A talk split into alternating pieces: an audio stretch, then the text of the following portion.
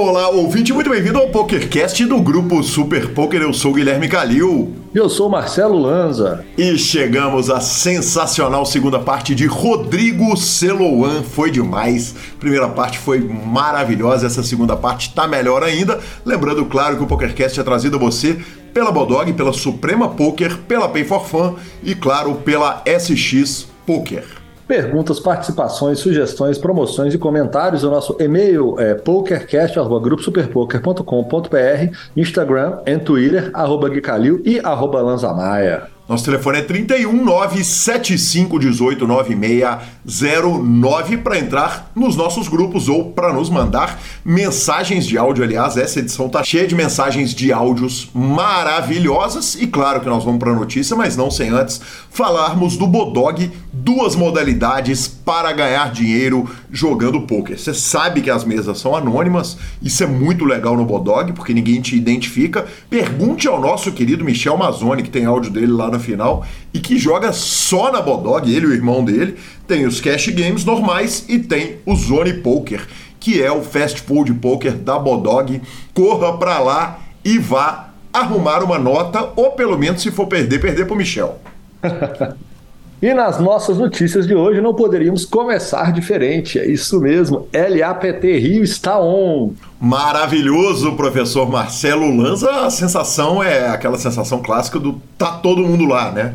Impressionante a gente. Menos a gente. Menos a gente. A gente abre o Instagram. Não, alguém tem que narrar aquilo lá, né? Pelo amor de Não, Deus. Tudo né? bem, o senhor estará à distância. concordo, concordo, justo. E, cara, mas demais, demais. É... Começou dando a Argentina por todos os lados, né? As primeiras notícias que vieram do fronte carioca foi de vitórias argentinas em tudo que rolou lá ontem, pelo jeito. E a nossa torcida, claro, por mais carinho que a gente tenha com os hermanos argentinos, né? A nossa torcida é pela brasileirada. E estamos gravando hoje na sexta-feira. Esse programa deve estar saindo no sábado. E sábado, domingo e segunda, transmissões do LAPT, claro, no YouTube na Twitch do Grupo Super Poker. Bom, Daniel Freitas, vice no GG Master Overlay Edition para uma paçoca magistral de dinheiro. Mas ia te contar uma história a respeito disso. É, o, o, Daniel é tetracampeão paulista, né? O único jogador tetracampeão do CPH. Aí ele faz um heads up no torneio, arruma 572.777 dólares e, obviamente, eu mandei uma mensagem para dar os parabéns para ele. Como todo mundo sabe, eu tenho uma relação muito boa com ele. Ah, que começou nas brincadeiras, né? O Daniel é um notório torcedor do Clube Atlético Mineiro e eu cheguei a narrá-lo em jogo de Libertadores, que ele levantou a plaquinha pedindo pausa no torneio e tal. E ele me falou, falou, Gui, eu dei uma parada, cara, pra... Na, na, na minha carreira, terminei um projeto, resolvi jogar pôquer a sério esse ano e já comecei com o Big Hit. Na hora que ele começou a me contar, eu falei, para, para, para, o que, que você tá fazendo aqui uma hora? Ele falou, cara, nada, hoje nada, comemorando. Falei, então você vai me contar no PokerCast. E o programa da semana que vem é uma entrevista de uma hora com o querido Daniel Freitas, um gigante. Uh, ele ficou na segunda colocação desse torneio, a gente já falou, quase 573 mil dólares. O Eduardo Manga ficou na terceira colocação, 421 mil dólares. E na oitava colocação, um cara que eu quero trazer aqui para o PokerCast com muita urgência, o Tom Goldfinger levou 96.169 dólares, Lanzinha.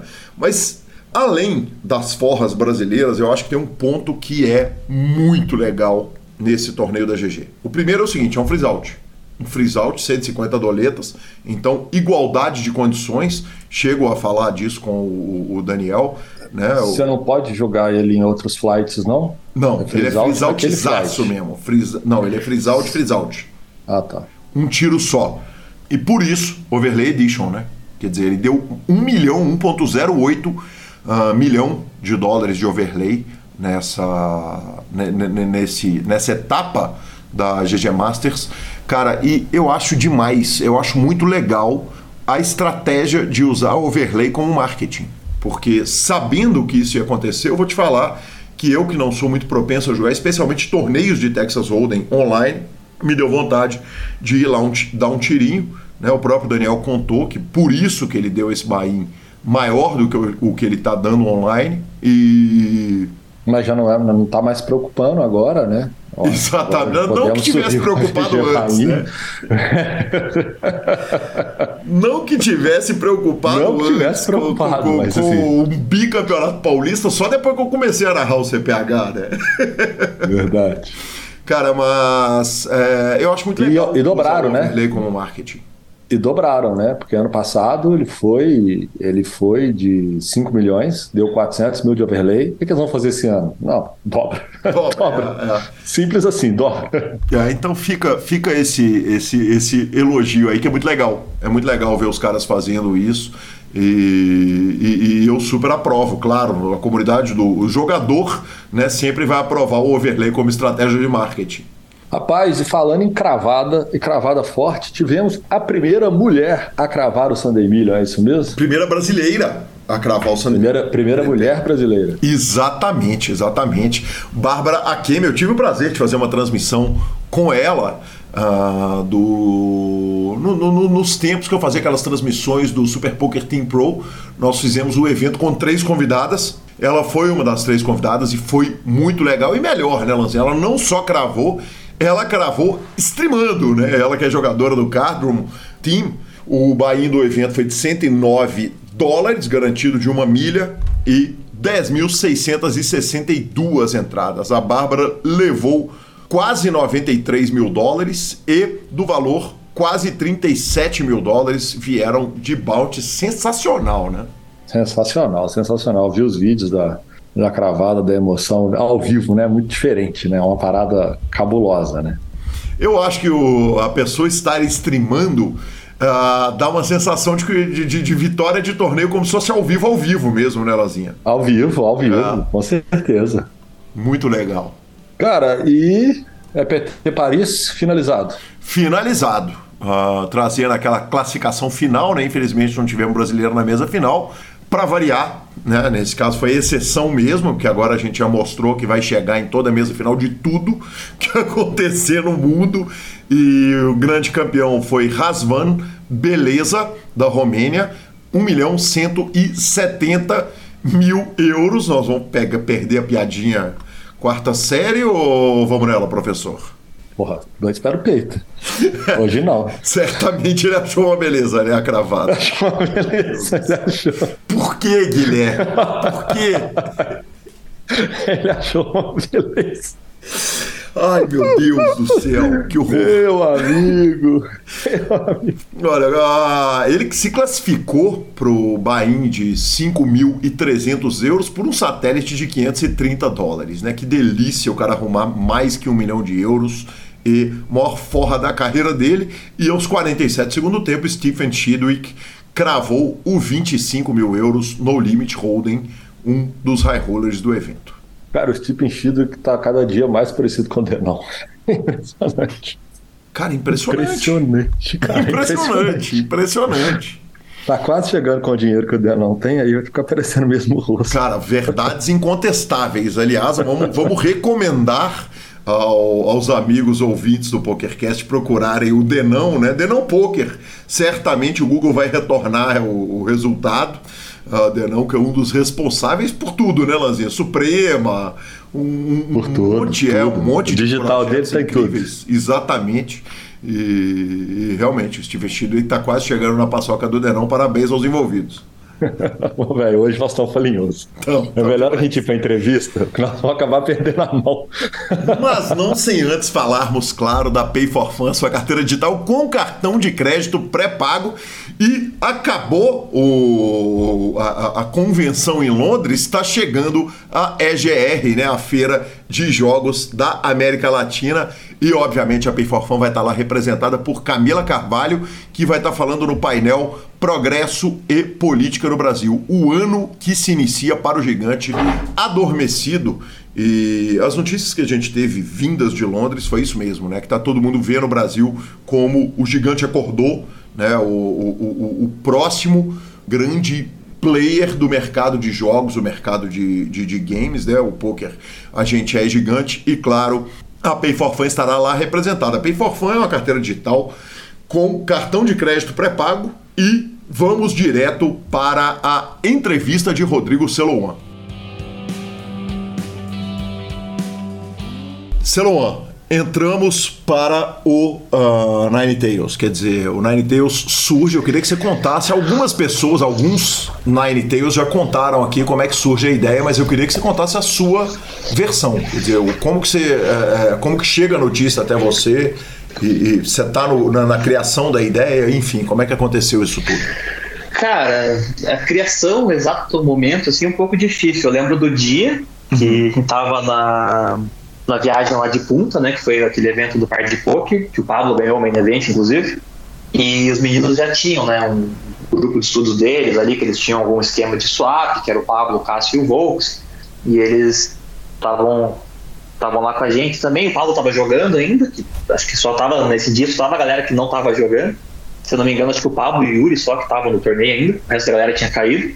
E daí a gente estava num bar, assim, na beira da praia. Tava estava todo o resto, assim, da galera que, que, não tava lá, acho que era o Redão, com certeza não tava, porque ele não foi para essa viagem. O 2-2 agora eu acho que não. Ele tava na viagem, mas acho que ele não tava na mesa nessa hora. Assim, estava o Pedro, estava o Seiji, e o Volks, eu lembro que tava com certeza, o eu acho que tava também.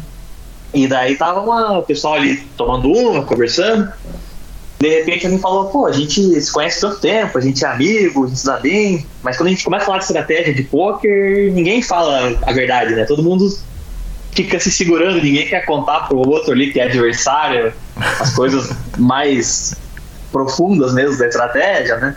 E, pô, podia se juntar, fazer alguma coisa junto, não sei o quê. E daí ficou nesse papo e conversando sobre várias outras coisas, foi super agradável, assim, aquele, aquele momento. E eu lembro que a gente ficou muitas horas bebendo, e daí a gente voltou pela praia, pela areia. Aí nessa hora a gente tava uns quatro. Eu lembro que era eu, Pedro, o Volks e acho que o Seis mesmo. E voltando pela praia, assim, tinha tomado algumas. Aí sabe aquela hora que você levanta, que bate, assim, o álcool, você fala, pô, acho que eu bebi um pouco mais do que deveria, tava meio, meio tonto ali. Uhum. E eu lembro dessa cena, assim, nós quatro voltando de noite na beira da praia, e alguém falando, pô, vai ser muito massa, imagina a gente jogando os torneios de 10k, 25k, acho que a gente se juntasse a gente conseguiria, não sei o quê. E no fim, chegamos lá, né? Foi, foi isso que aconteceu. Só que foi engraçado que essa hora eu lembro de pensar, cara, isso aqui é uma conversa de boteco, né? Tipo, nunca vai dar certo. Que cada um tava num, com o rabo preso numa coisa ali, né? Pô, o Yuri tinha o BTV Brasil. O Yuri, na verdade, estudou até depois, assim. O Yuri, a galera acho que nem. Ele já tava ali uma coisa tão certa lá, que, que depois a ideia dele participar, ele falou que já tava querendo sair do. acabar com o BTV Brasil, não sei por, por que lá. E dele acabou entrando depois nessa, nessa pauta, assim, né, de fazer parte do grupo. Mas eu lembro que parecia totalmente conversa de boteco. Aí passa assim, volto para casa, passa umas. uma semana, acho. Aí do nada eu tô em casa, tô trabalhando no computador assim, me colocam numa chamada. Um monte de gente, que é o pessoal do Ninetales, né? Nove pessoas lá. E a galera falando e vendo como fazer, não sei o que, e como que a gente vai conseguir fazer isso acontecer. Aí desliga a chamada, eu lembro de ficar olhando pra tela uns 5 minutos assim. Falei, caraca, não acredito, vai rolar esse negócio mesmo. Os caras não estavam, não, não era conversa de, de bêbado. Os caras estavam falando sério. E daí foi, né? A gente foi negociando, conversando, discutindo formatos, o que dava pra fazer, como cada um ia sair de onde tava. Foi um mês ali, assim, de e bastante rolo pra tudo quanto é lado, assim, até a gente começar mesmo. Que demais. Como é que você chega nos nomes das pessoas que não estavam na roda? Quer dizer, vamos, vamos chamar o Redão.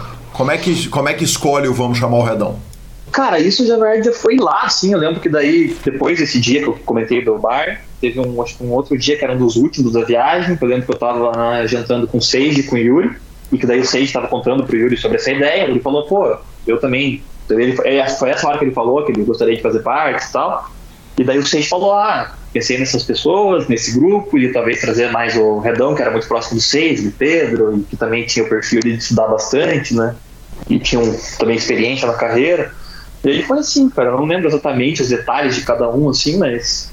Putz, eu vejo várias coisas que me fizeram fazer parte do Ninetales, assim, eu tava no lugar certo, na hora certa, mais de uma vez, assim, sabe? De novo? Eu, pô, eu é, então, eu tava lá em Punta com os caras, eu tinha acabado de entrar pro Forbeck e ter um contato muito próximo com o Sage, antes disso ele nem sabia quem eu era, provavelmente. Uhum. É, pouco, sei lá, muito pouco tempo antes, assim, 2019 mesmo, que enquanto eu tava no BTB, eu criei um grupo de estudo que eu precisava de mais gente para fazer, porque sozinho eu não ia conseguir fazer, rodar as coisas, tudo mais que eu queria fazer na época. E eu chamei, eu lembro que eu chamei Vitinho, chamei Yuri, chamei Pedro, que era a galera ali que não conhecia muita gente, sabe? Então eu conheci o Yuri, que era irmão do Vitinho, e ele aceitou, que ele achou legal o, projeto. Então eu tinha feito um grupo de estudo com os caras, tava com o Sage no Corvette e tava em punta quando começou as conversas. É, é isso, né? Você tem que, tem que fazer a, o que você consegue tem que também dar um pouco de sorte, né? Acho que essa parte foi bastante sorte, assim, de estar sempre no lugar certo na hora certa. Sim, tem que bater as nossas, pelo amor de Deus, né? o, o, Yuri, na hora que ele entra pro time, ele já era o extraterrestre? Ou, ou, já, ou já. Nine Tails que o torna o extraterrestre que ele virou? Não, ele já era, já era. Só assim, ele não, não era tão regular os mais caros, né? Acho que ele vendia action para um ou para outro. E, mas ele já jogava, né? Já tinha feito segundo no main event do W Cup, já tinha bracelete do WSOP, se não me engano, né? já tinha. Acho que já tinha. Qual que é o primeiro bracelete do Willis? Lembra? O ano? Não, mas descobri. Acho que ele já, é, eu acho que ele já tinha. Começou em 2020, né? Na Tails. Acredito que ele já tinha um bracelete. Deu o segundo ele ganhou pelo Nine Tails mesmo. Peraí, só um minutinho que a gente pega aqui. Se eu não me engano, é isso. Sexto bracelete. É, exatamente, 2019. 2019. É, então um ano antes ele já tinha ganho bracelete, ele tinha. Putz, ele tinha ganho tudo, né? Ele é PT, é, Heads Up W Cup. Já tava ali bem avançado nos Mixed Games, né? Então ele já era assim. Só que agora ele é mais regular, né? Agora ele consegue jogar esses jogos mais, mais regularmente e tem um próximo nível ainda, né? Que a gente tá começando a chegar lá agora, né? São esses super high stakes, né? Que é, são os muito caros, na verdade, né? Então, esses a gente começou a aparecer agora, né? No final do ano passado. Celoan, o... os Mixed Games são incentivados no Nine Tails? Quer dizer, na hora que alguém vira fala, vou estudar Mixed Games, é uma coisa que é pessoal do Yuri ou vocês todos estão lá olhando, estão tentando entender, estão, têm a curiosidade de aprender os Mixed Games e e, e, e, gringar os 50k Poker Players Championship e outros? Cara, esse é um assunto bem recorrente, assim, a gente já teve várias idas e vindas dos Mixed Games, assim, uma hora a galera se empolga, daí parece que vai, daí de repente o pessoal já deixa meio de lado os chats de Mixed Games, a gente começou a estudar o Six Plus uma época também, compramos um monte de coisa e curso, e compramos, investimos bastante dinheiro, a galera se animou e de repente também baixou muito, assim, é, cara, eu acho que vai acontecer no momento, assim, eu, eu até tenho um projeto de tentar estudar um pouco mais, é, fazer parte da rotina mesmo, mas eu acho que não, não vão ser todos, assim. Acho que vai ser bem difícil todos fazerem parte, sabe? Uhum. Acho que vai ser quem, quem quiser mesmo, quem tiver interesse, quiser ir atrás, porque agora a gente tem meio que tudo que precisa, assim, a gente tem as ferramentas, pô, tem acesso ao Yuri, né, que tá muito à frente ali já, Sim. E tenho, tenho tempo para dedicar para isso também, né? Antes, no começo do Ninetales era um pouco mais complicado, porque a gente estava, a gente estudou muito, assim, no, no período ali de pandemia, grindou muito também, 2020, 2021, a gente fez muita coisa em relação ao estudo. E daí agora a gente está em uma rotina um pouco mais tranquila, assim, em relação a isso. Não tá aquele negócio tão, tão insano, assim, de todo mundo produzindo muita coisa. Tá um pouco mais, mais leve mesmo, essa produção de conteúdo. A gente terceirizou algumas coisas também. E então sobra mais tempo daria. Perfeito. É... Tem o tempo, tem o material, tem o Yuri. Tem a action? Isso. Tem a action que justifica o investimento de tempo? Cara, eu converso muito sobre isso com o Yuri. Ele me falou uma coisa esses dias, ele falou assim, cara, quando eu comecei a estudar Mixed Games foi muito porque ele estava entediado com o No Limit Rolling, ele queria expandir ali os horizontes, estudar novas coisas, mas ele não foi não fez pensando no dinheiro. Uhum. E no fim, sempre acabou aparecendo boas oportunidades. E, e assim, ter tem, só que é difícil, né? Não é. Os limites ali dos principais sites eles não são muito bons e, e tem muito regular, então acho que não é uma oportunidade muito boa. Mas você tem, por exemplo, o WSOP, que tem muitos torneios, uhum. e você tem, por exemplo, o Cash Game do Belágio, né? Que, cara, eles movimentam quantias absurdas lá, assim, né? Inclusive hoje estava vendo uma notícia no, em algum lugar, foi no Super Poker até, do, do Patrick Antonius com um stack lá de 500 mil dólares na mesa. Sim. Tipo do Bellagio, né? Então rola lá Bob's Room, rola essas coisas. É claro que isso é um objetivo um pouco mais audacioso, talvez, um pouco mais para frente, assim, gente provavelmente nem teria bankroll para jogar os cash games do, do, do Bob, da Bob's Room, mas é, é possível, né, um dia chegar lá, então, pô, seria legal, assim, ter essa, como você dizer, ter tá pronto, né, se aparecer as oportunidades.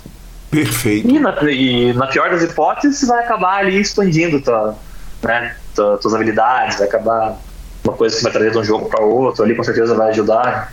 Acho que vale a pena, sim. Perfeito. É importante apontar que lá na Bob Zoom os caras inventam jogo na hora, né? Eventualmente é, os caras então, metem tem... uns high-low em jogo que não existe, mistura rap com Badumi, com, com Badace, faz aquelas maluquices todas. Você acha que um cara com a, a, a, cabeça do Yuri, com a gama de conhecimento toda do Yuri, se você meter ele num jogo desse, que os caras tão, porra, são caras de altíssimo nível também que estão jogando ali que o Yuri se adapta muito rápido a esses jogos na hora que eles começarem a, a criatividade, porque a criatividade deles é exatamente para evitar que um especialista em res sente lá e, e, consiga ter muita action de res, ou um especialista em Industrial 7 Triple Draw tenha essa action na, na modalidade que ele é especialista, né? Sim, cara, eu acredito que sim, porque se você for ver, boa parte dos mixed games ali que o Yuri já joga e já ganha muito tempo neles, uhum. eles não têm tanta ferramenta assim para você ir tão profundo no poker como tem no No Limit Hold'em, né? E no Omaha você tem também, mas outras modalidades você não tem solver, você não tem coisas assim para você ir mais fundo, né? Não Sim. tem é, as principais ferramentas. Então, queira ou não, nessas modalidades, ele, claro que ele consegue estudar do jeito que ele, que ele tem para estudar, mas acaba sendo muito de improviso ali, com certeza. Com base na teoria, com base nas coisas que ele sabe, e em outro jogo eu acredito que seria parecido, assim.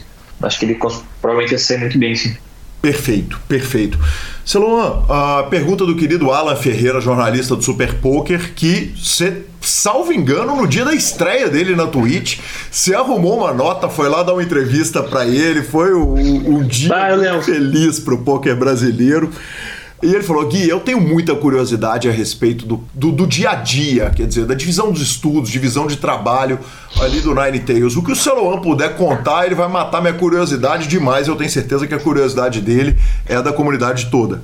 Cara, a gente tinha vários perfis ali dentro, assim, né? Tinha a galera que era mais produção de conteúdo, a galera que é melhor na performance mesmo, a galera que é mais criativa, que consegue enxergar o jogo de formas diferentes. E a gente foi ali um tentando passar para o outro que tinha de melhor, né?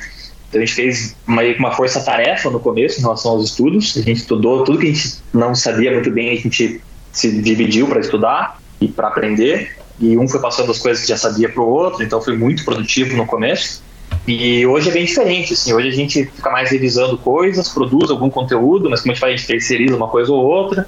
Então cada um tem sua rotina, cada um trabalha de um jeito, assim, tem os caras que estão mais gerando conteúdo, tem os caras que estão volumando mais. Putz, tem várias funções ali dentro, assim. Para mim, o que deu muito certo, assim, na minha, durante minha carreira, que eu vejo olhando para trás, assim, os momentos que eu trabalhei melhor e que foram mais produtivos, eu acho que foi ter um tratar o poker como um trabalho um pouco mais comum, assim, sabe?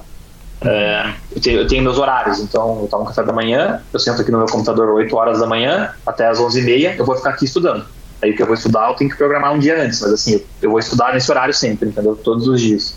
Aí de tarde eu tenho outros horários, então daquele horário até outro horário eu vou estudar. E mudou, né? Esse horário foi mudando conforme o tempo, mas eu sempre tive uma rotina certa, assim, sabe? Porque senão, ao mesmo tempo que é muito privilégio ser jogador de poker, é uma armadilha também, né? Sim. Você, pô, tem muito tempo livre, você tem flexibilidade, consegue fazer o que você quiser, o dia que você quer, se não quer trabalhar hoje, não trabalha. Isso é ótimo, só que ao mesmo tempo é muito perigoso, né? Se você não souber administrar. Então, isso é um conselho até pra galera que tem dificuldade de criar rotina, tentar pensar como um trabalho normal. Se você for é, mandar currículo e for trabalhar numa empresa, você vai ter seus horários para cumprir, provavelmente, né? Você vai ter que estar lá do horário X até Y e finge que o poker é isso e, e vai, sabe? Porque senão sempre tem outra coisa pra fazer, né? Sim, isso. é uma coisa mais legal para fazer. É, não, não, sei se mais legal, mas que tem outra coisa. é, eu, eu adoro estudar poker, assim, eu sempre fui muito entusiasta, mas depois de nove anos quase estudando toda semana muitas horas, você acaba preferindo fazer outras coisas, né? Eu gosto muito de estudar poker, mas acabo escolhendo sempre outra coisa quando, quando dá para escolher, né? Tipo, Perfeito. quando não vai fugir da minha rotina. Né? Perfeito. A pergunta do Ala ainda é o seguinte: vocês ainda marcam mão e mandam ali pro grupo para discutir?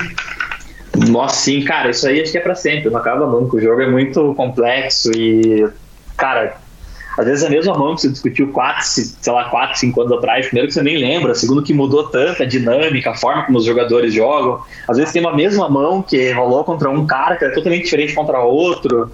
E em determinado momento do torneio, comparado com, sabe, cara, é, é tanto variável que tem mãos que a gente não passou muito, assim, situações que a gente não, não estudou tão a fundo. E daí, é sempre, todo. Acho que não tem um domingo que a gente que passa sem alguém mandar uma mão, assim, pra gente discutir ali do grind.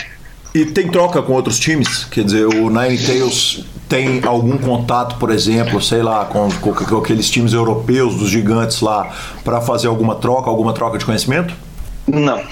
A gente nunca fez nada, assim, sempre foi muito grupo bem fechado, assim, nos últimos tempos que a gente terceirizou uma coisa ou outra, tem uns caras que rodam algumas mãos pra gente, tipo de pré-flop, por exemplo, a gente manda as mãos pra eles, eles ele devolve a mão pra gente já rodada com os resultados, coisas assim, sabe? Uhum. Também teve, contratou algumas pessoas para dar aula ali para um tema ou outro, mas assim, muito pontual e, e não tem parceria com nenhum time. Perfeito, perfeito. Uh, antes da gente falar da sua ida para os lives, teve um time que foi uma cria ali do Nine Tails que durou um tempo que acabou não durando muito, com alguns dos gigantes do poker, né? Alguns nomes gigantes que, que, que acabaram se tornando monstros também, né? Uhum. Cara, esse time, na verdade, o que aconteceu foi que assim, quando, a gente, quando surgiu o projeto do Nine Tails, cada um tava num lugar, né? Uhum. Aí eu e o Sage, por exemplo, a gente estava no Fairbet, então a gente obviamente não ia levar os jogadores do Fairbet pro Nine Tails, né? Isso nem era uma possibilidade. Inclusive a gente tinha no contrato lá que a gente não poderia ter time, né? Depois saindo lá e tal, foi muito negociado com eles, discutido. Porque o que acontece é que outros caras tinham times, por exemplo, o Yuri tinha BTB Brasil. O uhum. Cássio, o Pablo e o Volks, eles tinham outro time lá que tinha uns 10 jogadores. Aí o 22 e a Nuts fazia parte do full. É, cara, cada um tinha seus, seu, seu time ali. E é difícil você abrir mão de todos os jogadores quando você tá muito tempo trabalhando naquilo, né? Sim. Então, o que aconteceu foi que a galera decidiu criar um subtime ali dentro do Ninetales e que, em que eles pegariam só os melhores jogadores de cada um desses times. Então o Yuri selecionou lá, sei lá, cinco, seis caras que ele jogava serem os melhores do BTV Brasil. O 2-2 levou um ou dois lá do Full. Os meninos do Cássio, do Volks e do Pablo vieram todos, porque eles não eram tantos. E daí formou o time ali. E era um time muito bom, assim, pô, tinha caras incríveis, tipo Aziz, Paulinho, Dalton, pô, vários caras muito bons, assim. Só que, cara, é aquele negócio, os caras muito bons, eles vão te dar mais trabalho também, né? Eles Sim. vão gerar, é, vão querer mais aula, vão querer conteúdo novo o tempo todo, eles vão querer que você responda as mãos deles direto, porque senão não faz sentido para esses caras estar tá dando uma percentual do lucro deles, né? Eles já são muito bons. Então, se eles não tiverem conteúdo muito bom novo, eles logo vão sair fora. Então, o time tem essa demanda. E em algum momento, o Sage, que foi o cara que tomou essa frente, assim, ele chegou e falou: Cara, eu acho que pra gente chegar onde a gente quer, a gente tem que abrir mão do time. E isso, na primeira hora, no primeiro momento que ele falou isso, parecia uma, uma loucura, né? Porque você fala, cara, a gente tá com um time de caras que já ganham há muito tempo, e já são os melhores do, de times ali, de cada time, e no, por que, que a gente vai abrir mão disso, né? Sim. E daí eles falaram, defendeu os pontos dele, falou, não, a gente dedica muito tempo pro time, a gente precisa estudar outras coisas, a gente não tá conseguindo estudar, porque tá todo mundo, toda hora, é, dedicando muito tempo para ver coisas do time e deixou o pessoal mexido, assim, foi uma decisão, a gente votou no, no, fim das contas e foi bem apertado ali, assim, teve várias pessoas que queriam que o time continuasse, outras queriam que o time acabasse, eu fui um dos mais indecisos, assim, eu era, a hora que você falou a primeira vez, eu falei, cara, tá louco, não tem que acabar com esse time, os caras são muito bons. Aí ele começou a argumentar, e Seja é muito bom nisso, né, começou a argumentar, argumentar, argumentar, eu falei, cara, eu acho que ele pode estar certo. E hoje, eu tô olhando para trás, também estava muito certo, porque depois que a gente acabou com o time, foi muito bom para nós, assim, uhum. é, para o nosso desenvolvimento ali como jogador, né? Mas eu não sabia o que decidir, assim, foi, nossa, eu decidi em cima da hora ali, meio que na, no dado mesmo, porque eu fiquei muito indeciso na época. Perfeito. E o time. A, abre o randomizer. é, foi tipo isso. Pega a roleta ali e joga na roleta quanto que vocês davam acesso pro time? Porque, obviamente, vocês não vão dar acesso full pro, pro time de base para as coisas que vocês estão discutindo, né? Cara, pior que a gente acho que dava, assim, porque é que o time acabou muito cedo também. Ele durou muito pouco tempo. E o que acontece é que a gente tava. Ah, isso foi um outro ponto também, né? Que a gente começou a fazer uma força-tarefa para produzir coisas que a gente não tinha, que ninguém tinha produzido antes. Uhum. E foi logo quando começou a pandemia, então estava todo mundo internado em casa e a gente começou a produzir muita coisa. E esse foi um dos pontos, assim, que a gente tinha 20 caras ali que a gente estava passando conhecimento para eles e que eles poderiam sair por momento, né? Eles poderiam pegar esse conhecimento e fundar um outro time. E, e esse foi um dos pontos também que a gente pensou, pô, talvez não seja interessante, isso é uma coisa que, que não dá tanto lucro assim quanto a gente poderia ganhar jogando, né, os limites mais altos, e dá muito trabalho, então esse foi um dos pontos também, assim. E... Mas acho que sim, cara. Acho que a gente tava passando até o tempo que eles ficaram com a gente, a gente passava. Eh, não tinha esse. Esse limitador. Essa... Não, não tinha. Era assim, tudo que a gente produzia a gente passava para eles. Isso, inclusive, acabou jogando contra, né? A galera que queria continuar com o time ali, porque foi um ponto importante. A gente começou a produzir muita coisa muito legal, assim, e a gente meio que. O pessoal não queria que ninguém tivesse acesso, sabe? Nem os seus jogadores, então... Natural, natural. E no momento que vocês deixaram a, a, a turma, quer dizer que vocês abrem mão do time, uh, se bem me lembro, eles se juntaram, mas vocês continuam se deixando as ordens ali por um tempo? Fala, porra, mas pelos próximos três meses, quatro meses, cinco meses, vocês precisarem de alguma coisa, contem conosco, ou é um rompimento reto? Não, acho que teve essa conversa assim, mas foi meio que assim, o time vai acabar, entendeu? Daí a gente propôs para comprar a Action deles, eu acho, alguma coisa assim. Foi um pouco difícil essa conversa. A gente teve várias conversas difíceis no meio do caminho, assim, essa foi uma delas, porque pô, a galera tava animada ali, né? Projeto novo, começando, e a gente produzindo conteúdo legal no começo. Eu entendo a frustração deles, assim. Provavelmente eu ficaria frustrado também. Alguns até ficaram bem, bem chateados na época. Mas. Sim é, foi isso, assim, não é como se também os caras tivessem. Você pega. Eu lembro que eu falei, assim, com alguns deles, que eram os caras que eu acabei ficando um pouco mais próximo. Eu lembro que eu liguei acho que pro Paulinho, que é do grupo do Aziz, do Dalton, eles estudam juntos hoje, né? E eu falei para ele, cara, vocês estão num nível tão alto já que, por mais que pareça que isso é fácil para mim falar, é, é conveniente falar isso, pode ser uma coisa boa para vocês, porque vocês, por mais que estão é, tenham acesso a conteúdo muito bom que a gente estava produzindo, pagar 50% do que vocês ganham, que eles já jogavam caro, já jogavam bem e já ganhavam, é um valor muito alto, né? Por acesso ao conteúdo, que eles conseguiriam produzir coisas muito boas também. O Paulinho é um cara que, porra, fazia vários estudos muito massa, assim, sempre muito dedicado. Então, de certa forma, para alguns deles, que são os mais dedicados e que seguiram ali na pegada e, e chegaram ali onde chegaram, né? Estão jogando os torneios muito caros hoje em dia, ganhando fizeram um Roll sólido. Uhum. Para eles foi bom, cara. Tenho certeza. Tenho certeza que se voltasse atrás no tempo, alguns deles pediriam para sair antes de acabar com o time. Assim. Que esses, três, esses três, provavelmente, principalmente ali, o Aziz, o Paulinho e o Dalton, imagino ter sido muito bom para eles é, seguirem o próprio caminho. Celon, o que, que vem antes? A downswing gigante, que essa aqui é um assunto importante da nossa entrevista, uh, ou o ano que você mais ganhou, que foi coincidentemente o ano que você menos estudou? menos swing gigante. Pro bem e pro mal, né? Exatamente. O que que, o que, que vem antes? A downswing ou o, o, o ano excepcional? A downswing. A ela swing. vem, na verdade, ela vem logo no começo do Nine Tails, assim, foi, putz, foi muito difícil isso também. Porque acontece, quando começou o Nine Tails, é, pô, a gente começou a juntar forças e todo mundo, obviamente, já ia escalar os bainhos ali meio de cara, né? Não tanto quanto agora, mas todo mundo já ia jogar um ABI um pouco mais alto, né? Uhum. E acho que eu, assim, pra eu, Redão, Sage, talvez até o 2-2, provavelmente então, teve um grupo ali de pessoas que foi um, um move-up muito grande, né? Uhum. Outros, outra, uma parte da galera já estava jogando alguns eventos bem caros, já tinham a ABI um pouquinho alto, não tanto quanto né, a gente joga hoje, mas já era alto, bem alto. E pra gente foi uma. Claro, aumentou três vezes lá no ABI. E junto com isso veio a maior downswing da minha vida, assim, foi muito gigantesco em valores absolutos, assim. É, eu lembro de falar com o Cipião até, que eu falei que talvez tenha sido a maior naquela época, né? Hoje eu sei que não é mais, dentro do Nine já teve pessoas com downswings maiores, mas naquela época tem chance de ter sido a maior downswing de um jogador brasileiro, assim, de MTP, sabe? É, talvez um ou dois, assim, tenham tido uma, alguma tão grande, ou quanto eu tive naquele ano de 2020. E não foi fácil, claro, foi muito mais fácil estando com os caras ali me apoiando, estando junto e tal, mas foi, foi difícil também passar por isso. Assim. Em primeiro lugar, o, o Bahia pesava, quer dizer, existia dentro dessa downswing, uma parte dela contribuiu o fato de que poderia haver um peso psicológico quando você está tá dando Bahia em três vezes maiores do que você estava dando antes? Em alguns torneios, sim. Eu acho que isso é meio natural até, né? Quando você joga, por exemplo, joga vários torneios de. Isso acontece em todas as fases da carreira, né?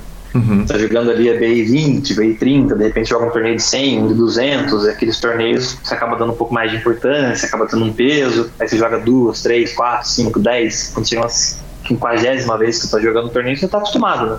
E as primeiras ali é, você vai meio que acostumando, e isso acontece sempre, né? Então eu tive esse processo também, assim, de me acostumar com, com os torneios ali os de mil dólares, por exemplo, que na época a gente começou a jogar um pouco mais, eu estava um pouco mais habituado, tinha jogado um ou outro, não demorou muito, mas os torneios de 5 e 10, por exemplo, foi um tempo um pouco maior, assim, eu jogava e eles não era 100% confortável, sabe? Mas nunca vai ser no começo. Acho que as primeiras vezes que você joga um torneio do Bahia mais alto, uh, se estiver muito confortável, o cara é um alienígena lá, que não tem não tem sentimentos. Algumas pessoas devem ser assim, né? Mas não é meu caso. Não, ele não então, é brasileiro.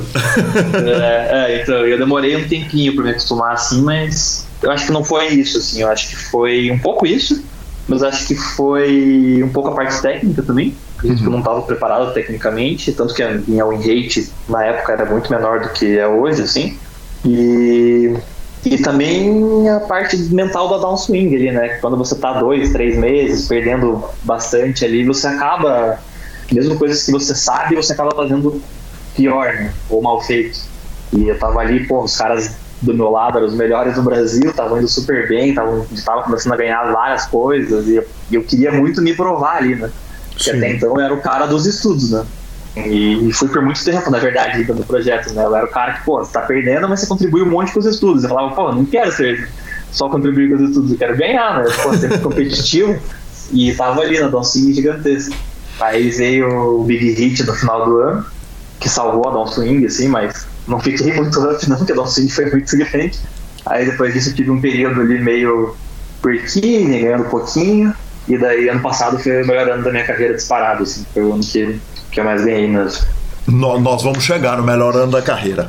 Mas, mas nós temos um montão para falar dessa nossa swing ainda. Uh, em primeiro lugar, chega algum ponto que você começa a duvidar de si mesmo? Quer dizer, a falar, cara, talvez eu seja o cara que vai resolver a parada pro outro jogar? Hum, sim. Acho que é, é difícil não acontecer isso, assim, né? Ainda mais que por exemplo, quando você tem uma downswing nos limites que você já ganhou antes, que você sabe que você ganhava, é difícil, é, mas você, é mais fácil chegar que tudo é só uma fase, sabe?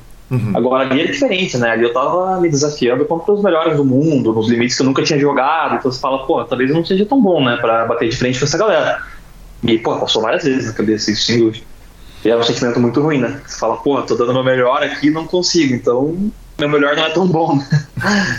É meio que esse sentimento.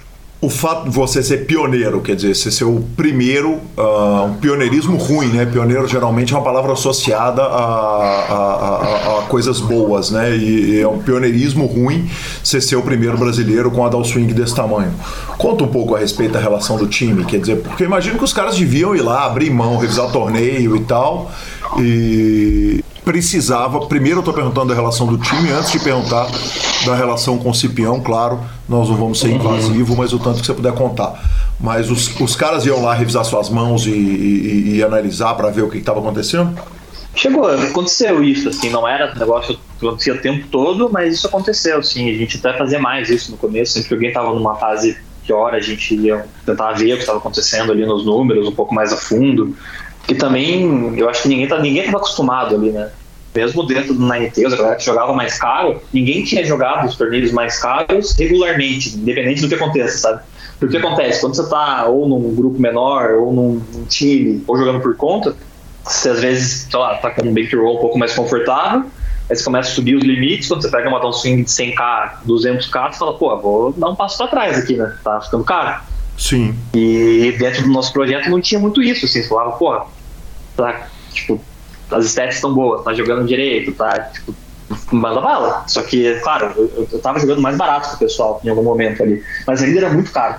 Uhum. Tipo, não tava jogando a DI que o Yuri jogava na época, mas ainda era uma DI muito caro, mesmo sendo três vezes menor que o dele.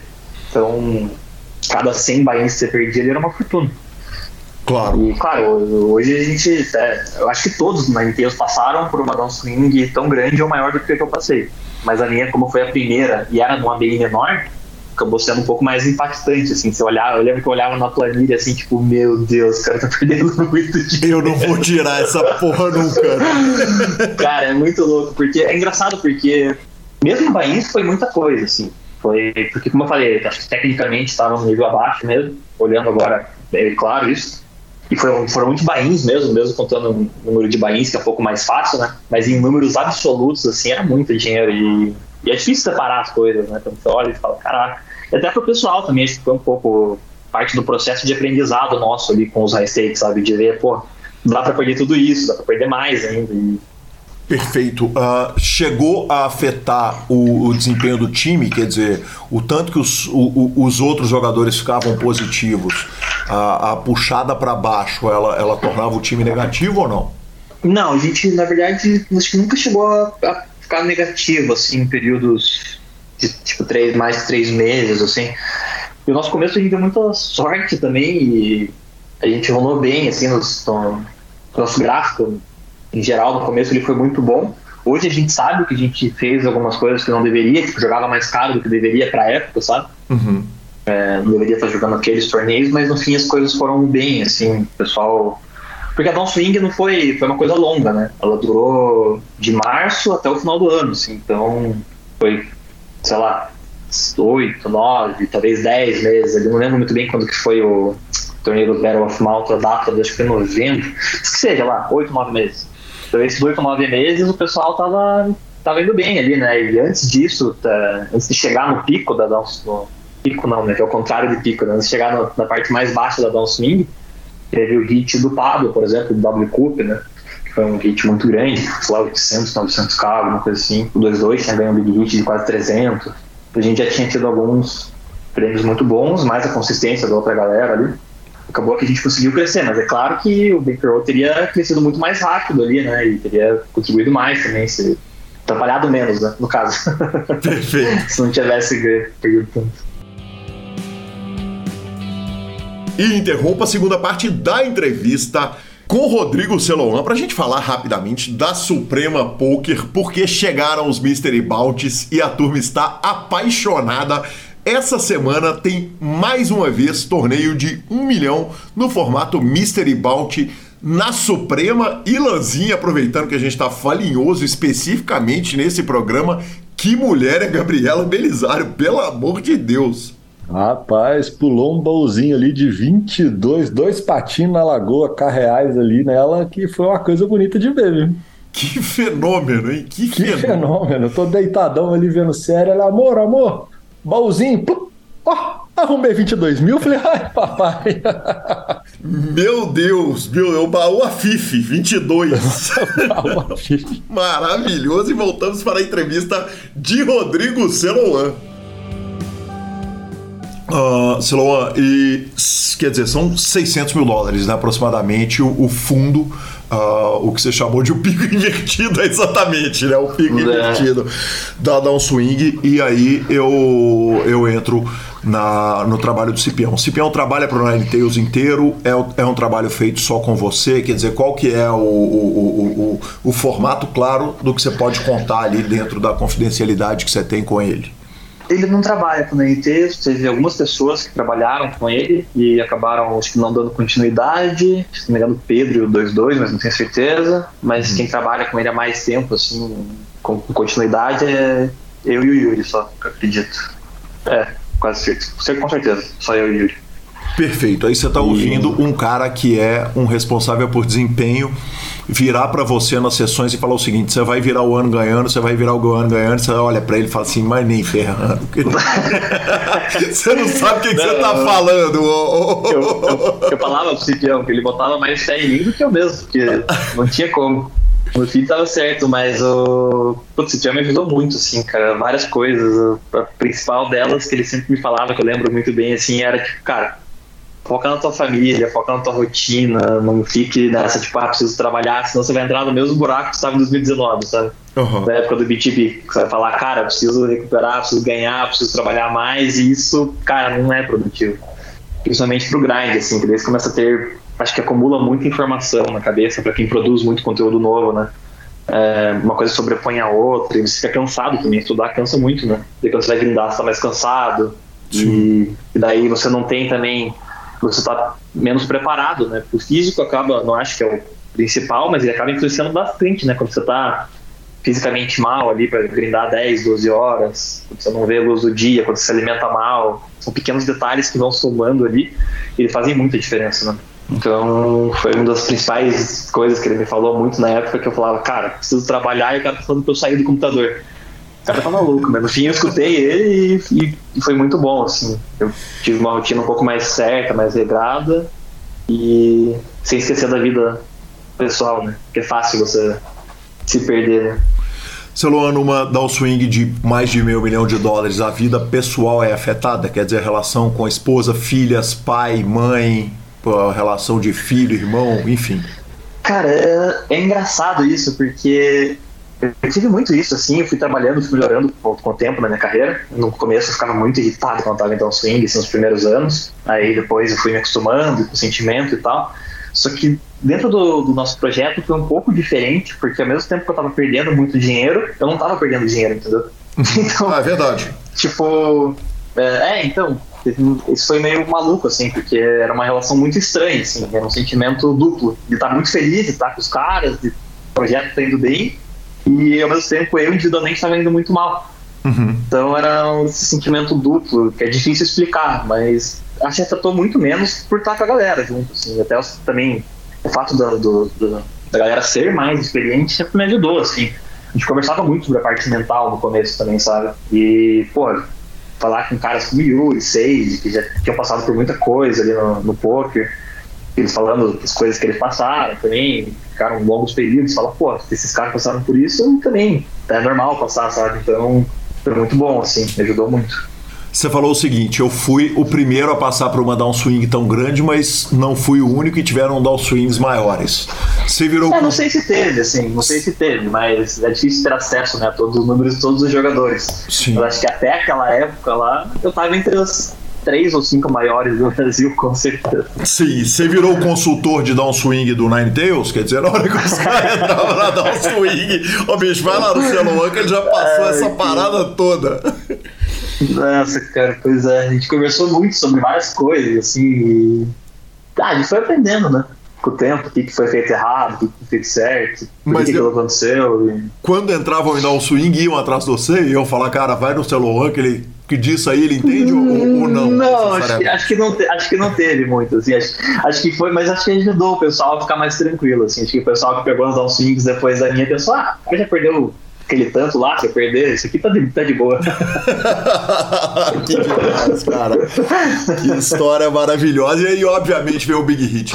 Logo antes do, do, do, do, do final do ano, né? O, mais uma vez o Cipião estava certo e veio o Big Hit. Ah, eu imagino a, a sensação de alívio e paz dormir é, noite do Big Hit, né, Salomão?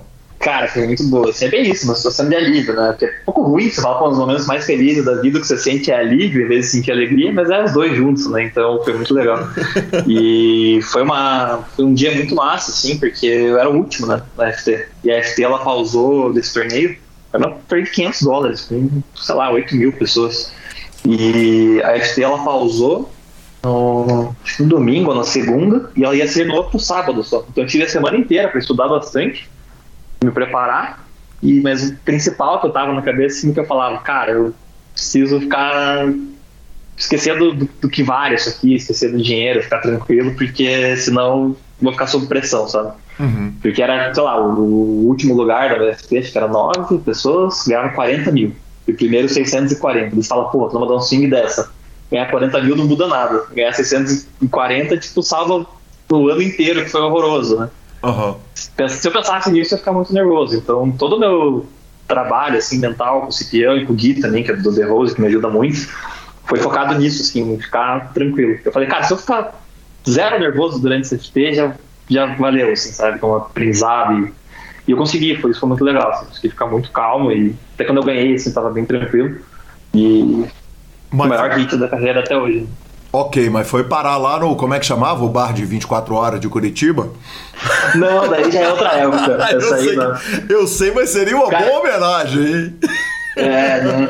Essa comemoração foi com a minha esposa, com a minha filhinha dormindo no carrinho, provavelmente, e com meus pais. Meu pai e minha mãe, a gente tá, eu tava, na verdade, meus pais têm um apartamento na praia, e daí eu fui pra lá, assim, porque eu queria ficar num lugar diferente, mais calmo, assim, daí lá um pouco mais de paz na época, eu gostava de ficar lá.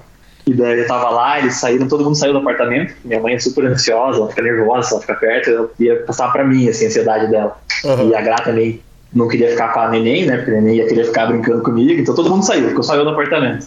E foi super rápido esse dia, as coisas foram muito rápidas, assim, lá, passou umas duas horas, eu mandei mensagem pra todo mundo, falei, tipo, ganhei. Aí, como assim? Já acabou? Eles voltaram. Daí, pô, essa janta foi inesquecível, assim. A gente foi no restaurante japonês, foi um dos melhores japoneses da minha vida, assim. Eu não lembro se o sushi tava bom, mas foi um dos melhores japoneses da minha vida. que demais, cara, que demais. Eles nem acompanharam, quer dizer, uma stream qualquer, nada disso? Não, não, eles não assistem. Minha mãe, ela, ela tem minha mãe e minha madrinha também. É, que elas acompanham, mas minha madrinha, é engraçado que ela assiste, assim, sempre assiste, ela manda mensagem. A minha mãe, ela fica só no lobby, porque ela fala que se ela abrir a mesa, ela fica muito ansiosa. Então ela fica no lobby torcendo pra gente subir Que bonitinha, cara, que demais. Que demais, é. E aí, o ano que, que poderia ser uma história triste acaba sendo uma história feliz, precede o ano passado, que foi o ano de mais vitórias na sua vida. Que o 22 Anantes aponta o seguinte: uh, foi o ano que ele mais ganhou, que coincidiu com o nascimento da filha e que foi o ano que ele menos estudou. Pode ter relação, quer dizer, a hora que você deixa a coisa sentar uh, e, e, vai grindar mais e estudar menos, ser o grande ano da forra, ou tá na curva do. do, do tá no gráfico de, de variância? Cara, acho que tem um pouco dos dois, assim. Eu penso, eu pensei muitas vezes sobre isso. É, o poker é difícil por, por causa da questão da variância, né? Que às vezes você quer forçar com que uma coisa seja a causa de outra ali, mas é difícil ter certeza. Mas como eu te falei antes, eu acho que tem um ponto que eu percebi, que eu senti isso muito mesmo na minha carreira, que foi nas épocas que eu estudava muito mesmo, que é essa questão de ter muita informação na cabeça. Isso eu não tenho dúvida que atrapalha na hora do grind. Você acaba tendo muita coisa para pensar e você também está cansado daquela semana inteira estudando e isso atrapalha. Uh, pode ser, pode ser também uma certa maturidade, pode ser que tenha é, atingido um nível técnico maior, todas essas coisas foram, foram somadas, assim. E também, né, jogar com a cabeça limpa com certeza ajuda, não tem como dizer que não. Agora, não é proporcional também, né? Não é, tipo, coisas não são proporcionais ao tanto que você estuda ou não estuda, sabe? Então é, é difícil responder essa também. Mas o ano, o meu melhor ano foi 2022, na verdade, né? 2021 foi um ano bem melhor que 2020, foi um ano bom, mas não foi tão bom assim. Fiquei mais ali andando em linha reta, fiquei ganhando um pouquinho. E mas fui subindo o bainho, né? Fui ganhando um pouquinho em pouquinho, subindo bainho, mas estava empatando, mas subindo os bainhos. Então, e chegando numa, num nível técnico maior também, né? E ano passado foi o melhor ano da minha carreira em termos de profit. Perfeito, perfeito. Então tem um ano de salto, desculpa, obrigado. É.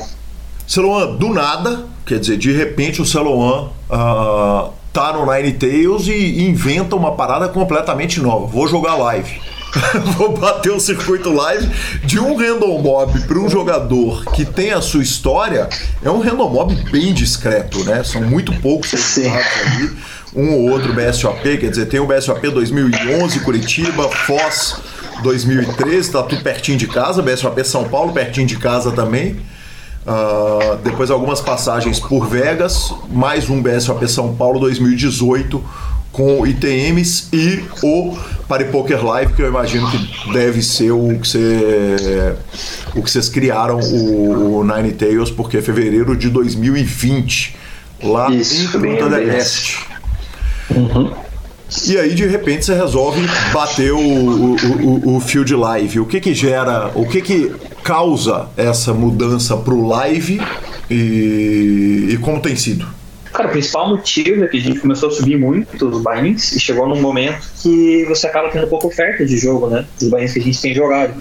Uhum. Então, hoje, por exemplo, a gente brinda praticamente durante a semana, domingo só do, durante as semanas regulares, né? E durante série a gente estava jogando mais, né? Vários dias, mas durante período sem série, a gente acaba jogando só domingo, ou um dia da semana mais ali, mais para manter assim o, o ritmo e tudo mais. Mas acaba que não tem tanto, tanta oferta de torneio. E daí nas viagens acaba aparecendo umas, uma, uma grade um pouco mais, mais cara e com mais opções.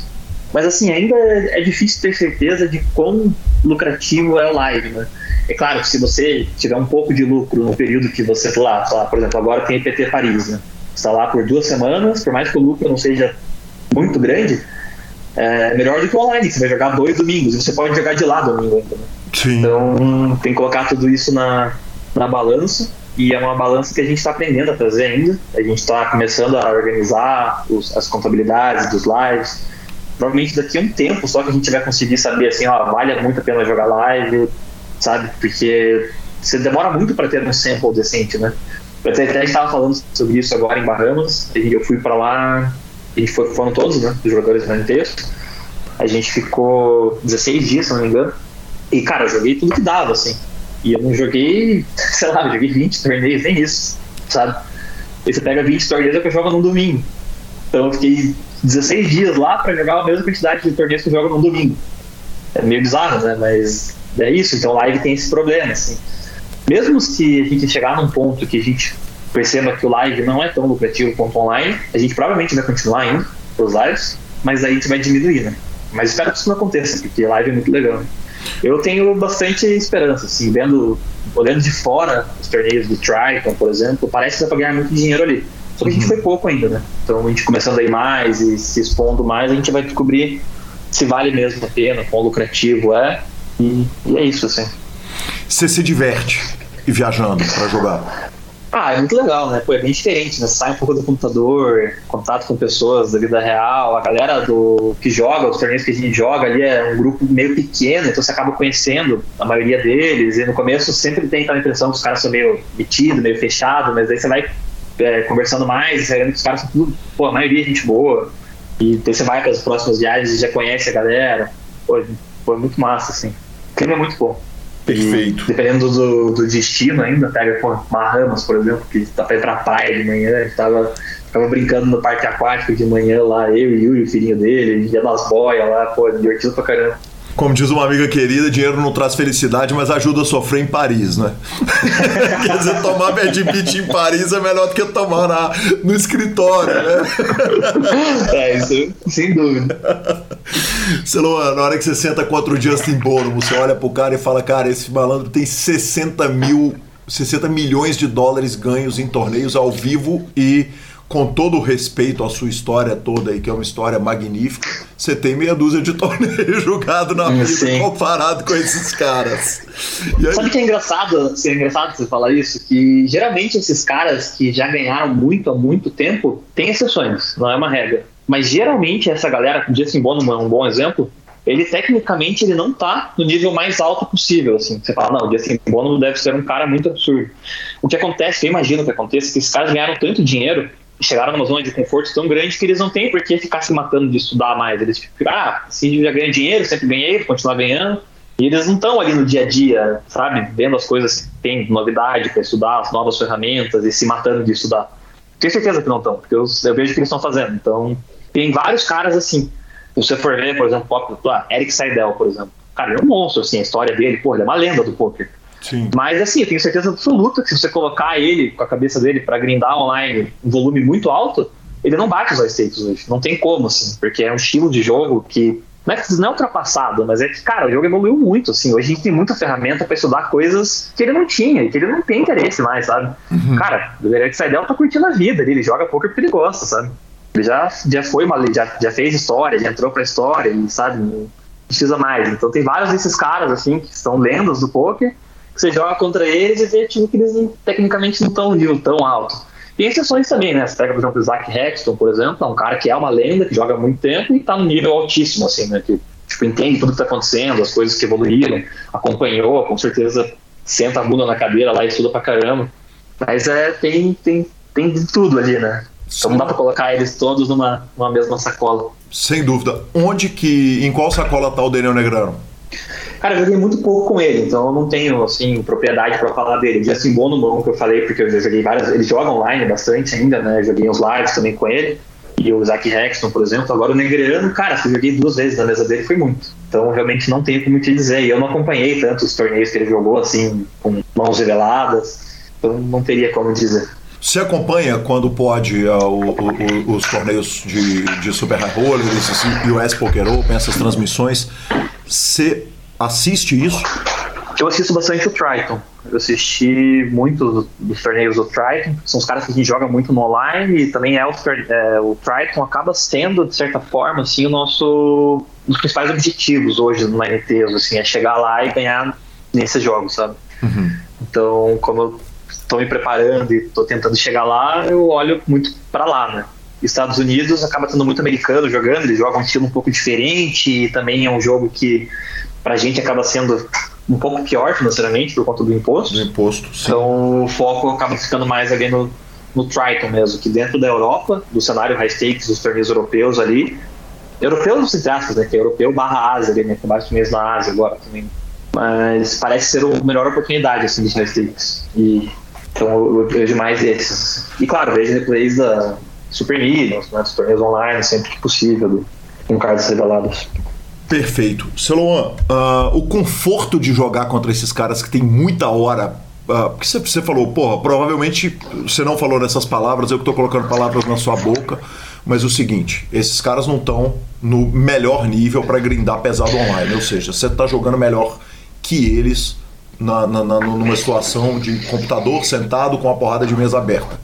Uh, na hora que está sentado com carta na mão, recebendo, tendo que esconder tel, tendo que jogar ao vivo, olho no olho, eles têm alguma vantagem com relação a você ou o fato de você saber que joga melhor basta e, está resolvido? Cara, eu não, sei se tem como responder essa pergunta, né? Porque eu não sei o que ele sabe, uhum. né? Sabe? Tipo, eu não tenho como saber se ele tem alguma vantagem nesse sentido o que eu sei da parte técnica é o que eu estudo, então nessa parte eu sei que alguns desses caras não estão no nível que a gente está, por exemplo, tecnicamente. Não todos, mas um ou outro deles. E, e é difícil, assim, é, acredito que tenha, né? Provavelmente tem, assim, o cara, pô, o cara joga live há, há 10, 15 anos ali, ele provavelmente tem alguma coisa que ele perceba mesmo que seja inconsciente que ajude ele, né? A tomar boas decisões. Mas também é meio que um, um achismo, assim. Não sei se dá para ter certeza disso. O seu desconforto é zero jogando com esses caras? É, eu tenho zero desconforto por ser eles, assim. Tem, sei lá, um, um, cara que eu me senti um pouco desconfortável as primeiras duas vezes que eu joguei contra, assim, foi o Shidwick, mas mais pela forma que ele, que ele se porta na mesa, assim. Ele fica muito sério, muito uma postura muito reta e ele fica encarando muito, assim, quem tá, tipo, na mão, sabe? Uhum. E daí você fica um pouco, porque não tá acostumado, assim, é um pouco desconfortável no começo, assim, mas depois também, sei lá, acostumei já e tá tudo bem. Hoje eu só olho pra ele, assim, tá tudo certo, fica olhandão, assim, um pouco. Não sei se você já viu, tem até um vídeo dele com o Alex Fox, acha? É muito bom. Se você chegou a assistir esse vídeo. Não lembro dois, assim. visto, não. Cara, é uma mão que eles jogam um contra o outro, a mão dura, sei lá, uns 4 minutos, assim, eles ficam cara, cada street eles ficam se encarando, assim. Eles olham pro lado, eles olham pro outro. Eles ficam trocando olhares, mas é um negócio muito forte, assim, muito intenso. É bem engraçado. Parece que eles estão meio no personagem ali. Que legal, que legal. Você trata de esconder alguma coisa? Quer dizer, algum óculos escuro, cachecol ou alguma coisa ou nada? Não, nada. Perfeito. Perfeito. Uh, a gente vai caminhando para a reta final, mas algumas coisas a gente não pode não falar. Uma é o fato de você ser um cara super low profile, né? O Sketch até colocou, falou, cara, o, o Sage, o Celoan são caras que são pouco do oba-oba e o que eu percebi com os anos todos da minha vida, e o Will Arruda também ele cita na mesma frase, é que os caras que são menos do oba-oba são os que mais topam estudar, são os que mais topam, uh, focam. Uh, uh, parece não ser uma coincidência, são os caras que mais focam no processo.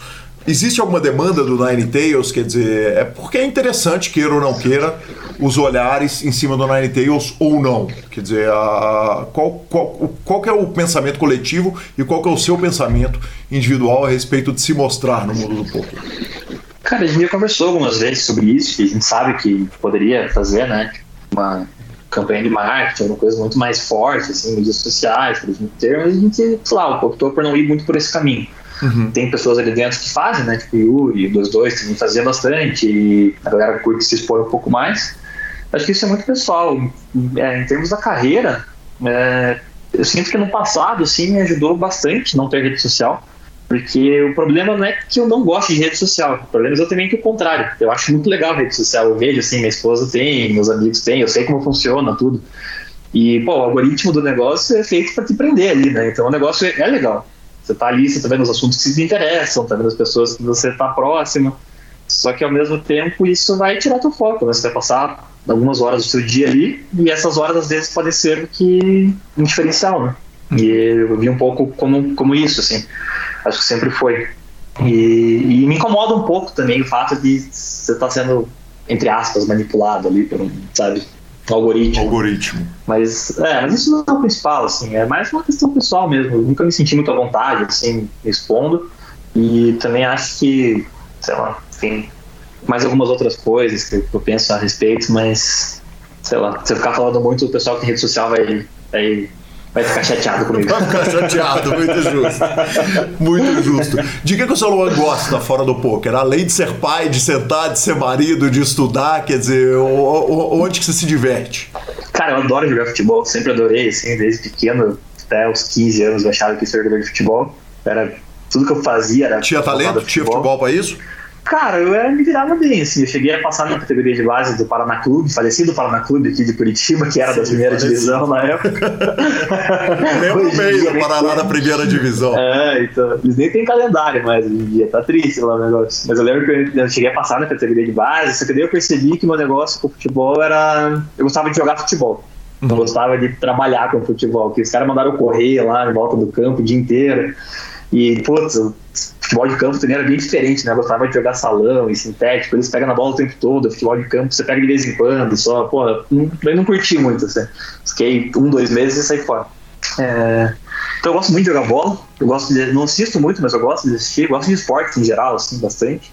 Gosto de ler, quero aumentar muito minha, minha quantidade de livros que eu leio. Hoje em dia eu leio muito pouco, até pela rotina, com o trabalho e com as crianças. Uhum. E Gosto de ver série, filme, viajar. São essas coisas assim que eu mais curto. Mas claro, em primeiro lugar, ficar com a família, né? Com as meninas. Bacana demais. Nada... O Cipião falou que o senhor é um homem disputado por três mulheres. É, pois é, cara. É engraçado que eu não, quando a minha esposa engravidou, eu não sabia assim, se eu tinha preferência por menino ou menina. Ela até falou esses dias que ela lembra de eu falando que ia, que queria mais um menino, assim, então. Uhum. E daí, depois que nasceu a minha primeira filha, Ayo, passou um tempo, minha esposa engravidou de novo. E daí eu falava, cara, quero outra menina. não tinha nem dúvida, eu quero mais uma menina, porque, puta, é um apego com, com, com ela, assim, com as duas, né? E daí veio outra menina e sou muito feliz com as meninas, assim, elas são putz, uns amorzinhos, sempre estamos brincando aqui em casa. Cara, essa, essa parte, assim, é um privilégio muito grande ser jogador de poker, porque eu convivo muito com as minhas filhas. Sim. Consigo, tipo, tomar café da manhã de boa, ficar um tempão brincando com elas, evento, escritório, trabalho. Daí, pouco antes da hora do almoço, eu vou lá, brinco mais com elas, e almoço com elas, e à noite ajuda a dar banho, colocar elas pra dormir. Eu passo, cara, vejo elas muitas horas do meu dia, assim. E essa parte é muito massa, assim, não, não foi planejado quando eu decidi jogar poker, quando eu olhei para trás, mas para quem tá começando e pensa no futuro, assim, essa, cara, é uma motivação muito grande, assim. Que demais. Me muito privilegiado. Muito Hoje é dia 14 de fevereiro e nós já estamos ouvindo isso pela segunda vez, sendo que a primeira foi ah, o é? PIV, é. O estava ah, falando exatamente ah, o... a respeito disso. Legal, o PIV tem uma coisa engraçada até, que agora a minha filha mais velha e a filha dele, Alice, Yairo, elas estão na mesma turma, na escolinha. Elas estudam na mesma escola e estão na mesma turma. Então eu encontro ele toda, toda hora. No, na hora que eu vou levar ela ou buscar, a gente se cruza o tempo todo ali na, na escolinha. Ô Celoan, quais são as odds de uma criança numa escola chegar em casa e virar pro pai e falar: pai, eu tenho dois colegas que os pais são profissionais de poker de alto nível na mesma sala? Não, você tá louco, a chance é quase nula. E o mais engraçado é que eu e o Pibe a gente não é próximo, assim, a gente não tem convivência. Se a gente fosse bem amigo, bem próximo, podia falar: não, os caras conversaram e combinaram de colocar na mesma escola, né? Não, foi totalmente aleatório, assim. Tava um dia numa, numa festa junina, acho, da escolinha dela. Eu olhei o Pibe assim e falei: ah, o que você tá fazendo aí, cara? Daí ele, ah, minha filha estuda aqui e tal. E agora tá no mesmo turno. Que demais, que legal. Que legal. Os dois últimos assuntos. O primeiro, o seguinte: o Fedor Rose te acusou reto né? Ele nem questionou uh, uma mão de Asa 9 contra Asa Valete contra o Sage, que você manda um print, inclusive, do Discord, e fala o seguinte, cara, tá aqui o chat. No, no, depois nós discutimos a mão e descobrimos que um tinha Asa 9, o outro tinha Asa Valete. Aquilo foi um incômodo para você? Foi, foi bastante, assim. Primeiro porque eu não gosto de me expor, uhum. como eu já falei, tipo, eu nunca gostei dessa exposição. E do nada eu fui forçado a ter ela ali, né? Porque não teve o que fazer. Veio uhum. um monte de gente falar comigo, saiu notícia e virou uma coisa, tipo, foi muito exposto. E isso chega em pessoas também que não são do meio do poker, né? Então, pô, chegou tipo no meu sogro, chegou no meu, sabe? Uhum. E, pô, é, é, estranho pro cara que não, não tá ali no meu dia a dia, não tá chegar um negócio desse pra ele, ele, claro, acreditaram no que eu contei e tal, mas sempre fica aquela situação incômoda, né? Sim. E na família também, então foi muito incômodo mesmo, assim. Foi uma coisa que me incomodou por bastante tempo. Mas agora eu tô de bem com isso, assim, tá tudo certo. E eu acho que o Fedor Rose ele teve muito a perder, assim, com isso, porque, como eu te falei, o clima na, nos torneios high stakes é um clima legal. Assim, a galera, pô, se diverte, a galera você acaba criando uma amizade, porque você tá sempre junto, jogando com os mesmos caras, sabe? O field é pequeno, né? É diferente de você jogar um field com duas mil pessoas. Você raramente cruza o mesmo cara.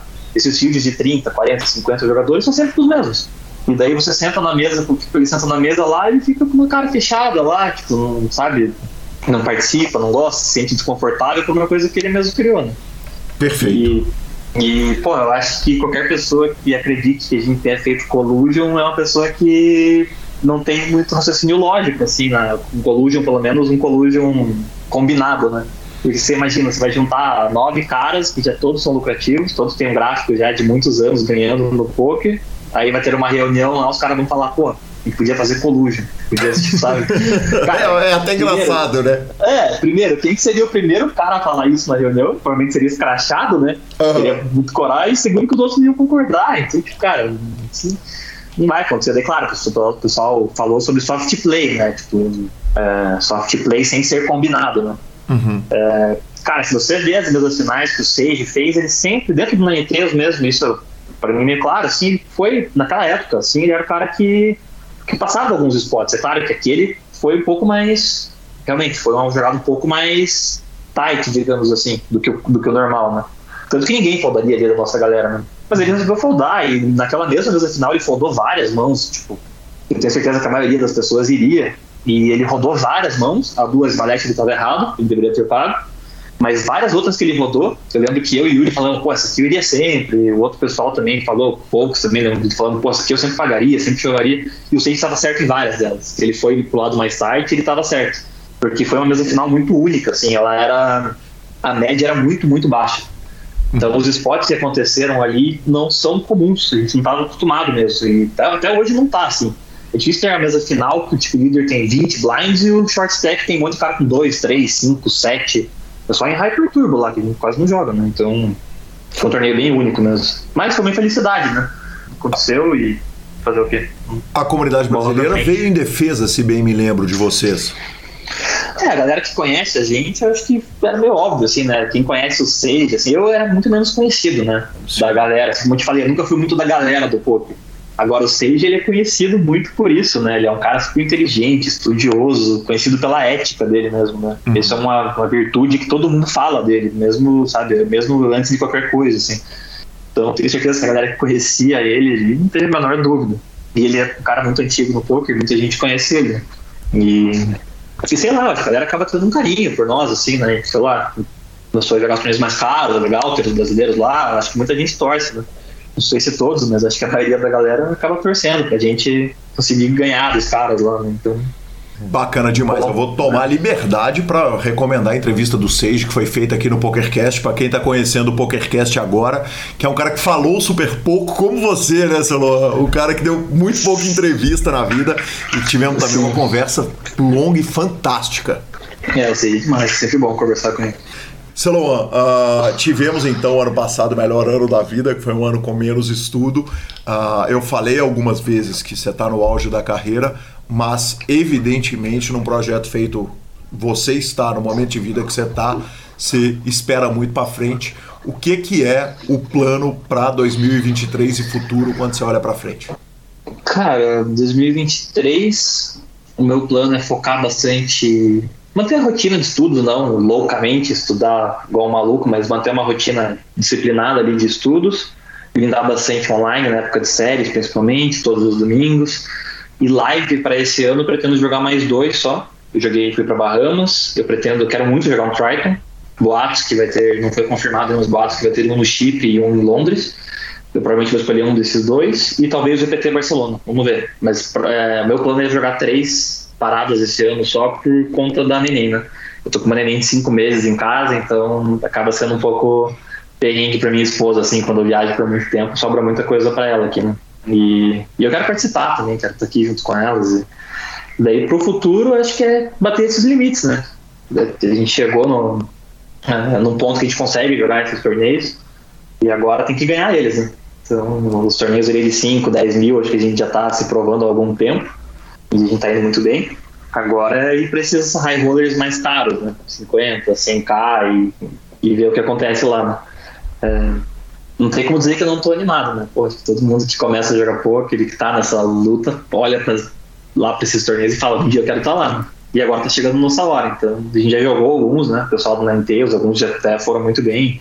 Mas afinal, Heads Up, de Triton já. Mas ainda estamos começando, né? Então, esse é o, esse é o nosso futuro, esse é o nosso grande objetivo. Assim. Você enxerga algum momento em que você uh, olha para o poker e fala, cara, agora deu? Agora já não, não, não, não, pretendo mais, vou aposentar, já me provei e, e tá feito o trabalho?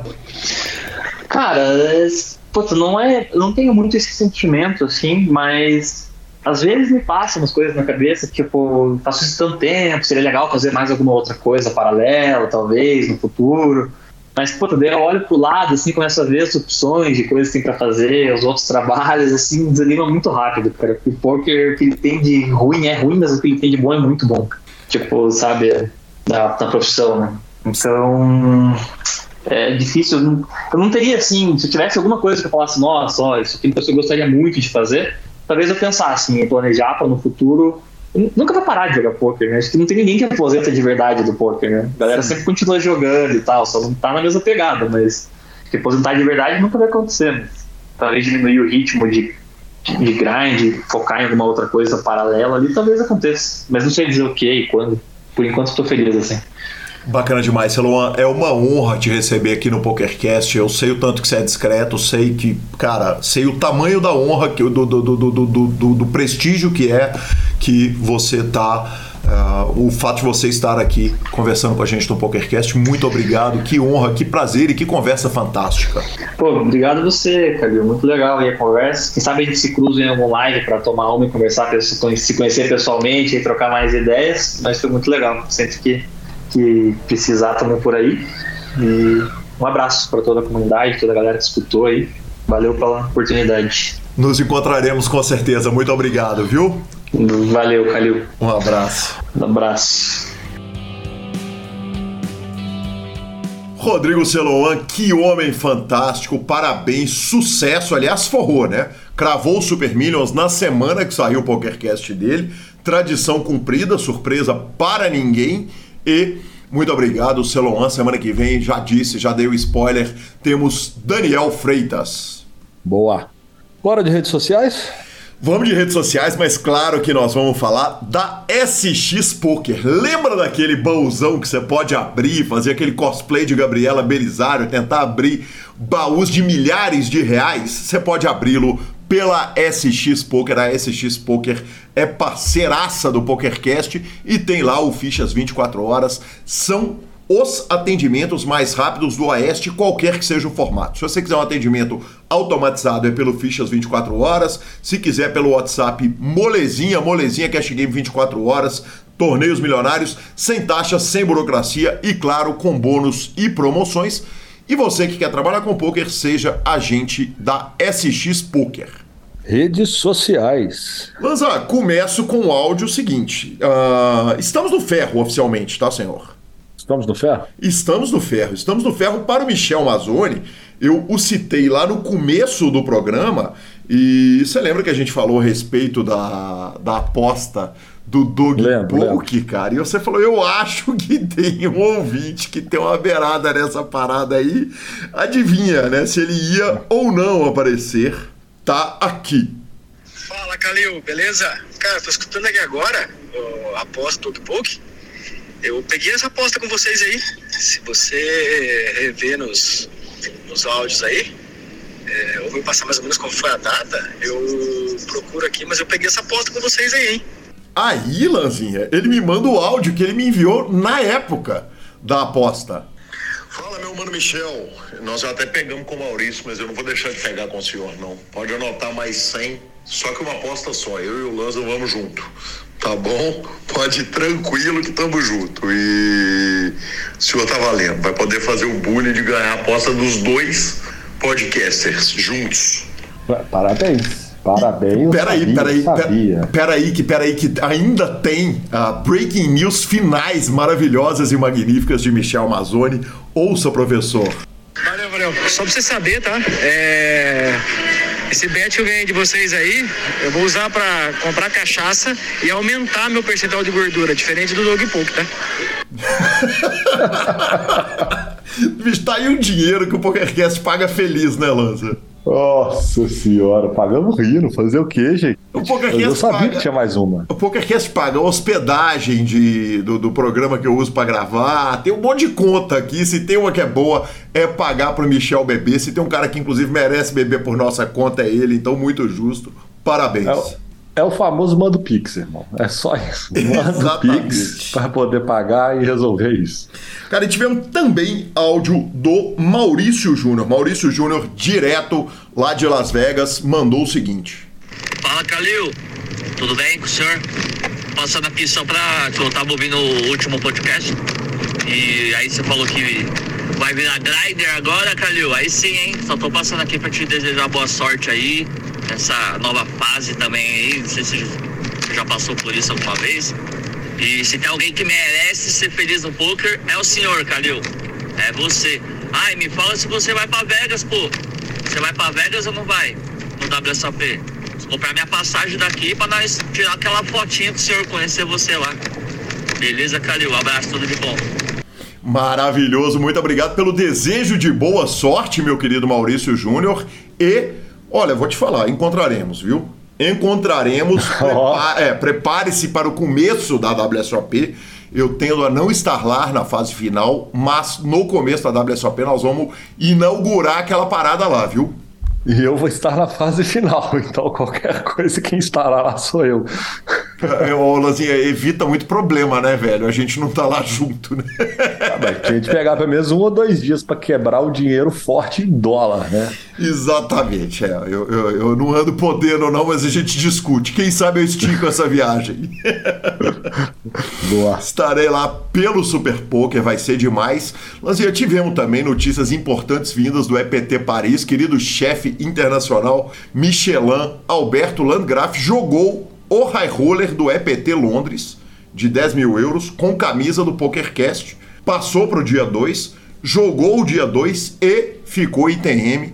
Então 100% de aproveitamento para ele, né? E 100% de aproveitamento para o PokerCast também, né, Lazia? Aí sim, hein, senhor? E que bela foto, hein? Que bela Depois você foto. Você tem que postar, que mandar essa foto para a turma. Que bela foto. Maravilhoso, maravilhoso. E eu tive lá no Sierra e encontrei o querido Juliano Moura. Cara, Juliano Moura, quando eu encontrei com ele, ele falou: Cara, você sabe quem eu sou? Eu falei: Não, desculpa. Não. Não tenho a menor não. ideia de quem você é. Ele falou: Vou deixar você pensar. Eu tanquei, virei pra ele e falei: Desculpa, mano, não sei. Ele falou: Eu sou o Juliano. Eu falei: Não acredito, velho. Foram três anos, né? Dois anos de pandemia e mais um quebrado aí, jogando com ele no home game. Eu conhecia pela voz, não conhecia pela imagem e foi fantástico. Encontro muito feliz. Vale dizer que ele pegou pódio lá no torneio de Serra. Que homem! Que homem! Bora de finalização? Superpoker.com.br, tudo sobre poker no Brasil e no mundo. É mais que poker, é Super Poker na aba de clubes, a guia de clubes, onde jogar é agenda diária de torneios. Mibrisca.com, cobertura mão a mão de torneios pelo Brasil e pelo mundo. No YouTube você tem as melhores transmissões ao vivo. Quando você estiver ouvindo esse PokerCast, é possível que eu esteja lá fazendo as transmissões do LAPT. E na twitch.tv barra Grupo Super Poker tem transmissões e o trabalho do Alan acompanhando a reta final dos brasileiros. Dica cultural. Essa foi especial, hein, Lanzinha? Colei aqui na pauta. Eu acho que eu vou deixar você descrever, cara. Você quer que eu descreva o sanduíche ou o dia? Eu acho que o dia, né? Acho que o dia. Vamos aproveitar que a parte aqui do programa tá curta. A parte de notícias tá curta. E conte tudo que aconteceu naquele dia que foi tipo. Um, dia de cara, fúria. Cadê né? meu, é um dia de fúria misturado com o cara, é. cadê meu carro? Exatamente. Cara, eu, eu, eu comecei meio-dia em casa tomando a cerveja. E às 6 horas da tarde fui encontrar com o senhor Guilherme Calil para ver o show de Mano Aroville. Em qual estádio estava Guilherme Calil? Já estava altíssimo. O Guilherme Calil já estava chegando em Nárnia, abrindo a porta do guarda-roupa, vendo se o leão estava por ali. E aí de lá nós engatamos a terceira, fomos na quarta, saímos do show de Axé do Eron, fomos parar num bar chamado Easy Rider. Do bar chamado Easy Rider, nós bebemos mais algumas e fomos parar nesse sanduíche, nesse local, sei lá, pelas tantas da madrugada, numa situação quase de deploração. Cara, é importante dizer o seguinte: eu nem sou o maior fã de sanduíche trailer do mundo, não. Eu gosto, eu gosto, eu acho que ele tem seu lugar. Agora, cara, que rango espetacular. Então, essa é uma dica cultural para quem é de Belo Horizonte ou para quem passar por Belo Horizonte, é o Cia Burger, no bairro Buritis.